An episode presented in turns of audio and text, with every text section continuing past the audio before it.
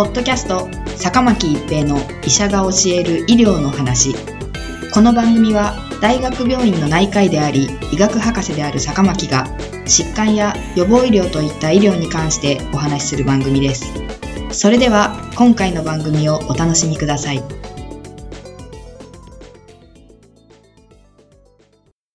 皆さんこんにちは、坂巻一平です。ポッドキャスト、坂巻一平の医者が教える医療の話。今回は新型コロナウイルス、マスクの有用性です。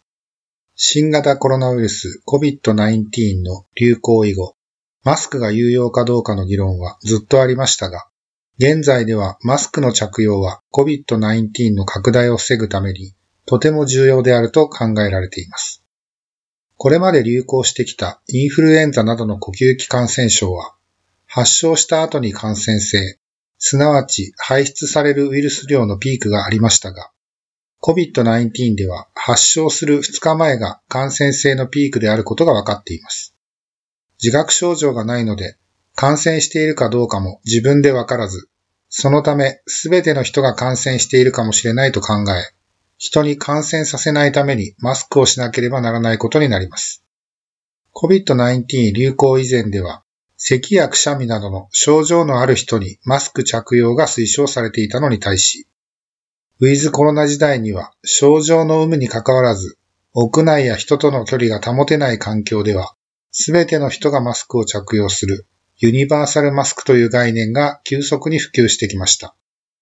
4月と5月に米国の各州がマスク使用を義務付けたことの影響を調べた研究があります。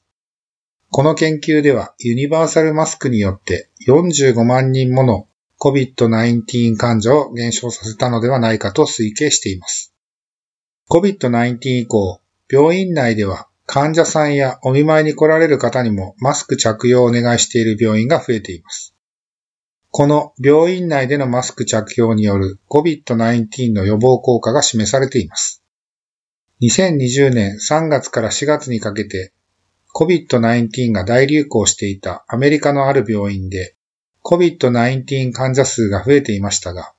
3月に医療従事者がマスク着用を義務化すると横ばいになり、さらに4月に患者のマスク着用を義務化したら COVID-19 の患者数が減少したという報告があります。マスクは感染を防ぐだけではなく、感染した場合も重症化しにくくなるのではないかという仮説もあります。動物実験では最初に暴露するウイルス量が多いほど、その動物は重症化しやすくなることが知られています。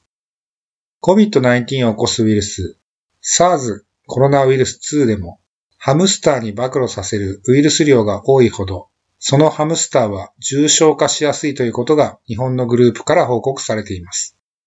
また、ハムスターの実験でもマスクの有用性が確認されています。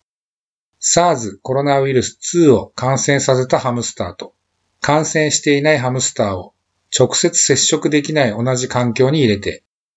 感染が成立するかどうかを検証したものですが、どちらもマスクを使用していなければ、15匹中10匹、66.7%で感染が成立したのに対し、感染していないハムスターがマスクをつけていたら、12匹中4匹、33.3%。感染したハムスターがマスクをつけていたら、12匹中2匹、16.7%に感染が成立したということで、SARS コロナウイルス2感染症においても、感染している方がマスクを着用するのが感染拡大を防ぐことになりますが、マスクには予防効果もあることが示されています。マスクを着用することで飛沫を直接吸い込むのを防ぎ、また人においてはウイルスと接触した手を鼻や口に直接触れるのを防ぐ効果があると考えられます。さらにハムスターの研究では、マスクをつけて感染したハムスターは軽症であったことも報告されており、予防効果だけでなく、マスク着用によって暴露されるウイルス量が減ることで、重症化阻止効果もある可能性が示唆されています。しかしながら、今のところマスク着用が推奨されるのは、換気が不十分となりやすい屋内や混雑した交通機関内であり、人との距離が十分に保たれている場合での屋外のマスク着用は推奨されていません。また、日本小児科医会は、窒息や熱中症のリスクが高くなるとして、2歳未満の子供のマスク使用は不要であり、むしろ危険という声明を発表しています。人と接触するときにはお互いにマスクを着用すべきですが、常にマスクをしていることのリスクもあるため、時と場合によって使い分ける必要がありますし、予防としては手洗いやアルコールによる出消毒を忘れてはならないことは言うまでもありません。ポッドキャスト、坂巻一平の医者が教える医療の話。今回は新型コロナウイルスマスクの有用性でした。ありがとうございました。